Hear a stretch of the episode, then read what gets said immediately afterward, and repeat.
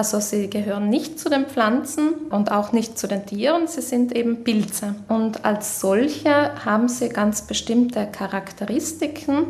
Unter anderem enthalten sie in ihren Zellwänden nicht wie die Pflanzen die Zellulose, sondern das sogenannte Chitin. Und das ist eine Substanz, die wir sonst eben von den Insekten kennen, die den Insektenpanzern ihre Stabilität verleiht. Dieser Chitingehalt ist auch der Grund dafür, dass Pilze für viele nicht ganz leicht verdaulich sind. Das, was Pilzsammler in ihren Körben verstauen, ist jedoch nur ein kleiner Teil des Lebewesens Pilz. Ein weit größerer Teil bleibt für uns unsichtbar.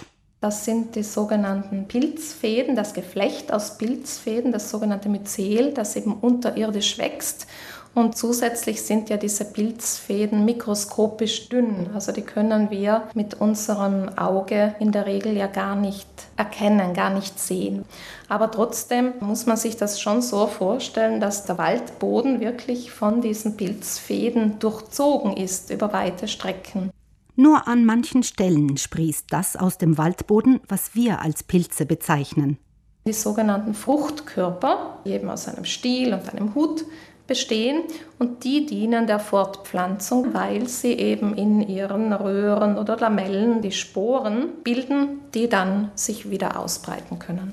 Zusammen mit den Bakterien bilden Pilze die Zersetzerorganismen im Stoffkreislauf unserer Ökosysteme. Sie bauen allerhand ab Holz, vertrocknete Blätter, Früchte, aber auch Horn und Fette. Dabei führen sie Stickstoffverbindungen und andere Stoffe in den Boden zurück, die dadurch Pflanzen und Tieren erneut zur Verfügung stehen. Dieses Recycling macht Pilze aus ökologischer Sicht zu den Ernährern des Waldes. Bislang sind etwa 100.000 Pilzarten beschrieben worden. Fachleute gehen allerdings davon aus, dass weltweit bis zu 5 Millionen Arten existieren. Somit sind Pilze nach den Insekten die artenreichste Organismengruppe. Manche Arten wie Trüffel, Steinpilze oder Morcheln kommen als kulinarische Köstlichkeit auf den Teller. Bei uns am bekanntesten sind vermutlich die Pfifferlinge, die in Österreich auch Eierschwammerl genannt werden wegen ihrer kräftig gelben Farbe. Der Name Pfifferling leitet sich übrigens von Pfeffer ab, weil sie eben im rohen Zustand so wirklich einen leicht scharfen pfefferartigen Geschmack haben. Und daneben natürlich auch die Steinpilze, also die sind sicher auch sehr bekannt und sehr beliebt auch in der Küche, sowohl in der Südtiroler als auch in der italienischen Küche. Gegenüber den Waldpilzen haben Kulturpilze den Vorteil, dass sie das ganze Jahr über verfügbar sind. Gezüchtet werden sie in Kellern oder anderen Räumen auf organischem Material wie Stroh oder Kompost. Am häufigsten im Handel zu finden sind Champignons. Man kennt vielleicht diesen weißen Champignon, den sieht man am häufigsten. Immer öfter sieht man auch so braune Champignons, die auch etwas aromatischer schmecken als die weißen. Aber es gibt große, kleine, also da gibt es eine gewisse Vielfalt auch. Die können natürlich gegart werden, aber Champignons können auch roh gegessen werden. Also sie gelten sogar als die einzigen Pilze, die roh gegessen werden können.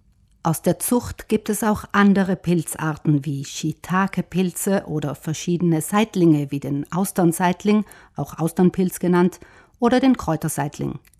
Mittlerweile gibt es auch in Südtirol Betriebe, die Zuchtpilze erzeugen. Von den Inhaltsstoffen her haben beide Pilzsorten ihren Wert, Kulturpilze und Wildpilze. Sie sind reich an Vitaminen der B-Gruppe, auch an verschiedenen Mineralstoffen und Spurenelemente und einige Pilze enthalten darüber hinaus auch das Vitamin D. Das ist eben interessant, weil es sich sonst nicht in besonders vielen Lebensmitteln findet. Vielleicht noch in Eiern, aber ansonsten fallen mir jetzt nicht viele Lebensmittel ein, die wirklich Vitamin D enthalten. Das Vitamin D nimmt unser Körper allerdings nur zum Teil über das Essen auf. Um den Bedarf zu decken, sind wir auf den Aufenthalt im Freien angewiesen, weil unsere Haut in der Lage ist, durch den Einfluss von Sonnenstrahlen im Körper selbst das Vitamin D zu produzieren aus einer Vorstufe. Doch zurück zu den Pilzen. Wer sie gern selbst im Wald sammelt, tut natürlich gut daran, nur jene Exemplare mitzunehmen, die er oder sie eindeutig identifizieren kann, so dass es nicht zu ungewollten Verwechslungen mit giftigen Doppelgängern kommen kann. Und natürlich muss man die verschiedenen gesetzlichen Bestimmungen auch beachten. Also in Südtirol ist ja das Sammeln der Pilze recht konsequent und streng geregelt. Bevor Wildpilze in den Topf oder in die Pfanne wandern, müssen sie sehr sorgfältig gereinigt werden. Mit einem Messer lassen sich alle erdigen oder zu harten Stellen entfernen oder Teile, die nicht mehr ganz frisch aussehen, und mit einem Pinsel oder einer Bürste können Sie vorsichtig Erdreste, Baumnadeln und ähnliches entfernen. Auf keinen Fall sollten Sie Wildpilze längere Zeit ins Wasser legen, weil sie sonst rasch ihr Aroma verlieren. Wenn es wirklich nicht ohne geht, halten Sie die Pilze nur kurz unter fließendes Wasser, um sie sauber zu bekommen.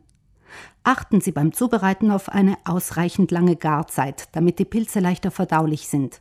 Und verarbeiten Sie Pilze immer möglichst frisch, da sie zu den leichter verderblichen Lebensmitteln gehören.